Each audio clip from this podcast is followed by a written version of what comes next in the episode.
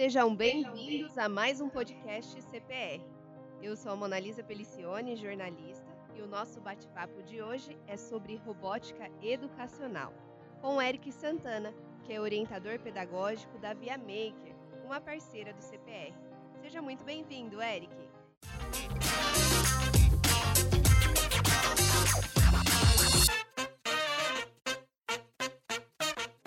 Olá, Mona Lisa. Olá a todos os ouvintes. Para mim é um prazer estar aqui com vocês nesse debate, nessa conversa. Espero poder contribuir neste momento é, tão rico e tirar todas as dúvidas de vocês a respeito da robótica educacional. Com certeza será uma ótima contribuição, Eric. Vamos lá então? Para começar o nosso bate-papo, conta pra gente, Eric, o que é a robótica educacional? Bom, a robótica educacional ela é uma nova disciplina está sendo instalada nos mecanismos educacionais, na grade curricular, onde o aluno ele vai trabalhar diversas habilidades, competências, é, usando tecnologias, no caso aqui do Colégio CPR, usando uh, o Lego Education, né, com a nossa parceria com a Via Maker, implantando aí sistemas onde ele vai programar, onde ele vai construir robôs, trabalhar o pensamento computacional, entre outras habilidades que a gente vai entender durante a nossa conversa. E quais são essas habilidades que você fala? Primeiramente, o nosso material é todo adequado com a BNCC, Base Nacional Comum Curricular, e a própria BNCC ela parametriza quais são as habilidades e competências. Uma vez que o material está adequado, ele vai contemplar todas essas habilidades e competências. Seria, ficaria extensa a lista aqui, eu citando essas 10 habilidades e tudo mais, mas é legal a gente entender uh, e quebrar um paradigma que a galera costuma usar, que a robótica é um, uma aula onde o aluno vai apenas aprender o que é uma engrenagem, o que é uma polia. A ideia principal da robótica é trabalhar e atingir alguns objetivos socioemocionais, onde ele vai trabalhar é, empatia, trabalho em equipe, expressão escrita, oral, ele vai trabalhar com organização de tempo. Essas são habilidades do século 21 que vão moldar o profissional do futuro. Você falou sobre o profissional do futuro. Educação 4.0 é uma realidade já atual e também do futuro. Então quer dizer que a robótica educacional ela prepara o aluno de hoje para a profissão do futuro, é isso? Para entender a sua pergunta, a gente precisa primeiro entender o que é a educação 4.0. A educação 4.0 ela recebe esse nome 4.0 porque ela segue uma tendência da indústria, não colocando o nome na educação que a educação é uma indústria, não mas é que ela segue essa tendência a partir desse momento que as pessoas elas é, vivem numa sociedade em que a indústria ela vai é, ditar algumas coisas da sociedade, como que vai funcionar, quais serão as profissões, como que o, o mercado de trabalho vai se organizar. Então a educação ela está atrelada a isso diretamente.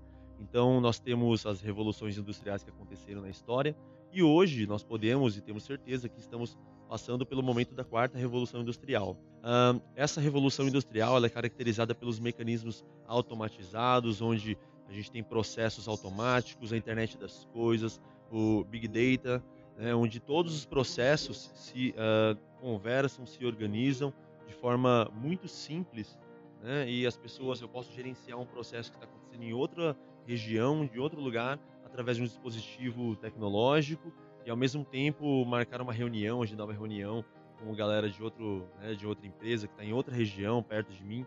Tudo isso com um toque, tudo isso com, né, é, com a simplicidade que a tecnologia nos traz. Sabendo disso, dessa demanda da indústria 4.0, a gente tem o perfil da educação 4.0, onde a gente vai moldar, vai trabalhar características, habilidades nos alunos para atender essa demanda da indústria 4.0.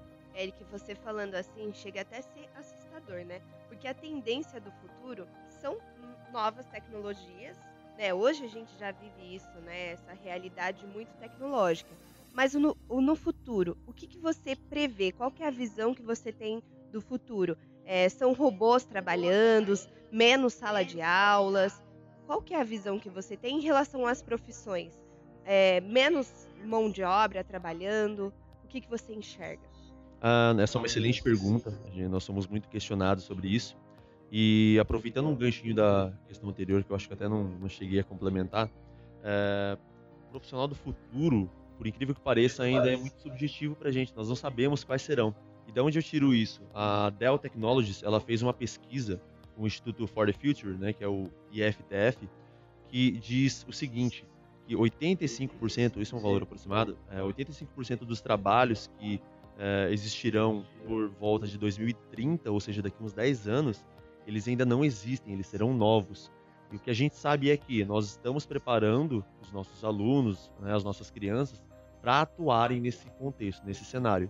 Esse cenário que é um cenário do futuro, onde as profissões não sabemos quais serão ainda. Né? Isso não quer dizer que as profissões de hoje deixarão de existir. É bem provável que elas terão uma nova cara, um novo formato, elas evoluirão. Né? E fazendo outro comentário também, eu costumo falar muito isso aos professores que eu, que eu costumo treinar também nos colégios. Na minha época de escola, eu ouvi falar muito que as máquinas substituirão, né, substituiriam os homens no futuro. Será que isso é bem verdade? Se a gente parar para fazer uma reflexão, uh, hoje vamos pegar um contexto uh, agropecuário, campo. Eu costumava ouvir bastante isso nas aulas de geografia, de ciência, história. Uh, um dia uma máquina gigante vai substituir, vai roubar o trabalho de 10, 20 é, operários ali que vão, estão ali com a enxada, trabalhando no seu ganha-pão. Será que isso é verdade? Hoje, se a gente parar para entender esse cenário, esse contexto, a gente vai é, descobrir que por trás daquela máquina que está operando ali no campo, a gente tem uma grande equipe é, de estagiários, de técnicos, de engenheiros que vão desenvolver a parte mecânica. Tem uma outra grande equipe que vai desenvolver a parte de software dessa máquina. Né? A gente tem uma outra equipe que vai fazer análise, vai validar se aquilo está funcionando da maneira certa ou não. Então, é, o que eu tenho a dizer é que é o contrário desse pensamento. A ideia é que a tecnologia ela vai trazer muito mais emprego, muito mais possibilidades, alternativas para trabalho. Só que tem uma chave, um ponto-chave em questão, que é a qualificação. O importante, então, nesse novo cenário que nós estamos construindo para o futuro, é que uh, os alunos estejam qualificados. Já quero fazer um gancho. Uh, a ideia dessa qualificação não é que ela seja uma qualificação puramente técnica. O pessoal confunde muito. Hoje, a demanda do mercado de trabalho é de habilidades e competências do século XXI, que nem eu já tinha falado eh, anteriormente, que são empatia, ele saber tra eh, trabalhar em equipe, tra saber uh, respeitar o tempo do colega, saber ouvir, saber falar, se expressar. Isso é muito importante para esse novo cenário que está uh, emergindo né, que a gente, conforme as previsões da Dell ali para 2030, por exemplo. Então, mais do que habilidades técnicas, o profissional, o aluno, no caso, ele precisa estar preparado emocionalmente? É isso que você está querendo dizer? Exatamente. A gente não pode descartar a questão técnica, obviamente, né? A gente está numa aula de robótica, a gente vai trabalhar com questões de exatas, eles vão fazer cálculos, é, mas os próprios torneios estão aí para a gente é, entender isso. Só que olha que interessante, eu vou fazer, eu vou me apropriar de uma fala do nosso diretor, Marcos Polo, que ele acredito que ele vai me ouvir nesse momento, mas a gente costuma usar uma frase que é bem legal que fala que o talento, ele vence o jogo, mas o trabalho em equipe vence o campeonato. Então não adianta eu estar super preparado com habilidades técnicas se eu não sei trabalhar em equipe, se eu não sei gerir todo, essa, todo esse conhecimento, se eu não sei é, conversar com meu colega, se eu não respeito o tempo dele. Então a ideia é que esse profissional do futuro trabalhe também essa parte socioemocional. Né? No, na nossa metodologia, que tem os três pilares, que são explorar, criar e compartilhar, a fase compartilhar é onde eles vão expor as dificuldades que eles encontraram durante todo esse processo de fazer a montagem do protótipo deles, de colocar em prática o que eles aprenderam na aula. Então, uh, é muito importante a gente conectar todos esses pontos. O programa ele fornece isso para o aluno, todos os estímulos para que ele possa trabalhar e se tornar futuramente um profissional completo, né, com todas essas habilidades e competências. E você está falando de várias habilidades que são realmente importantes para o desenvolvimento do aluno. Só que, infelizmente, isso não é realidade em muitos colégios. A gente sabe disso e a gente estava conversando antes de entrar aqui no ar. Então, eu gostaria que você falasse para a gente, mesmo com tanta tecnologia, sendo real aqui na nossa atualidade, existem colégios que ainda não implantaram a robótica educacional, é isso mesmo? Bom, Analisa, uh, essa pergunta também é interessante. É, o que, que eu entendo é que no próprio cenário brasileiro, a robótica educacional, ela ainda não é, é, algo comum, não é, você não vê em qualquer escola, não é em toda escola que você vê. Na verdade, são poucas escolas que trabalham com isso. Se a gente pegar todo o contexto de escolas que a gente tem no nosso país, pegar o próprio estado de São Paulo, que é um estado de referência, onde tem muita escola, muita gente. E para a gente entender um pouquinho disso, quero citar uma experiência que eu, que eu tive lá na Best Educar. Best Educar é a maior feira né, de educação que acontece na América Latina, principalmente. E eu estive presente há um ou dois anos atrás e foi uma experiência bem bacana que eu encontrei, visitei um stand de um diretor educacional americano. E lá eu tive a oportunidade de conversar com ele, eu com alguns colegas de trabalho, orientadores também. E a gente perguntou para ele como que é a robótica lá nos Estados Unidos. Ele também estava mexendo com Lego, Education e tudo mais. Um, e ele falou pra gente que lá nos Estados Unidos a robótica está presente na, na matriz deles, na base comum de ensino, há mais de 15 anos. O que, que eu entendo disso? É que nós estamos atrasados no contexto brasileiro. Então é, é muito importante a gente salientar isso, que o Colégio CPR está trabalhando com um recurso que está presente nos grandes potências, nas grandes instituições, nos grandes países, e isso agrega muito valor para a gente. Nós precisamos entender a importância da robótica. Que bom que o colégio hoje entende essa importância. Nós temos uma participação no cenário brasileiro de robótica, né? o colégio participa de torneios, os alunos estão todos engajados no programa. E isso, para mim, é muito importante, como orientador pedagógico, principalmente. Inclusive, no ano passado, nós fomos até premiados em um desses torneios, né? Isso é verdade. Um, o Colégio CPR já ganhou duas premiações no nosso torneio Festival de Robótica de Sorocaba que é o maior torneio de robótica educacional do Brasil. E no ano passado, olha que, que informação interessante, é, a premiação do colégio foi como equipe solidária. A gente entendeu quão humano é a robótica, quão humana é a robótica, né?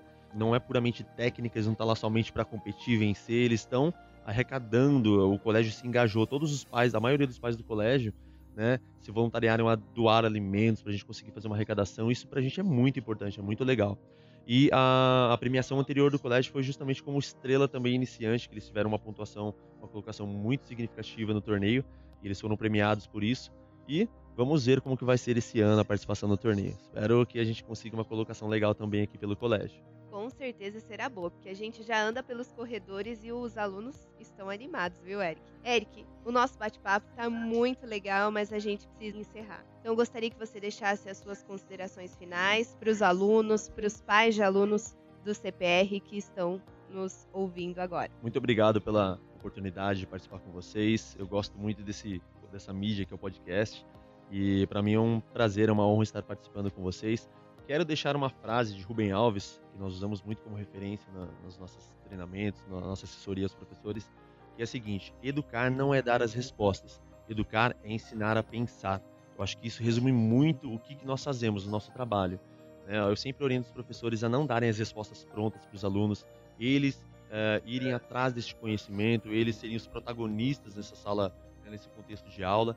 Eu acho que isso é o que faz a diferença. Os alunos aprenderem a resolver problemas, né, solucionar esses problemas e aprenderem a pensar. Afinal, a ideia da robótica é isso, né, ensinar todos a, a pensarem não só em si, não só na resolução do problema, mas pensar no próximo também. Muito obrigado. Nós que agradecemos a sua disponibilidade e eu concordo com você. Esse é um dos nossos lemas aqui no CPR. A gente instiga o aluno a pensar. Obrigada a vocês que nos acompanharam até aqui e até a próxima.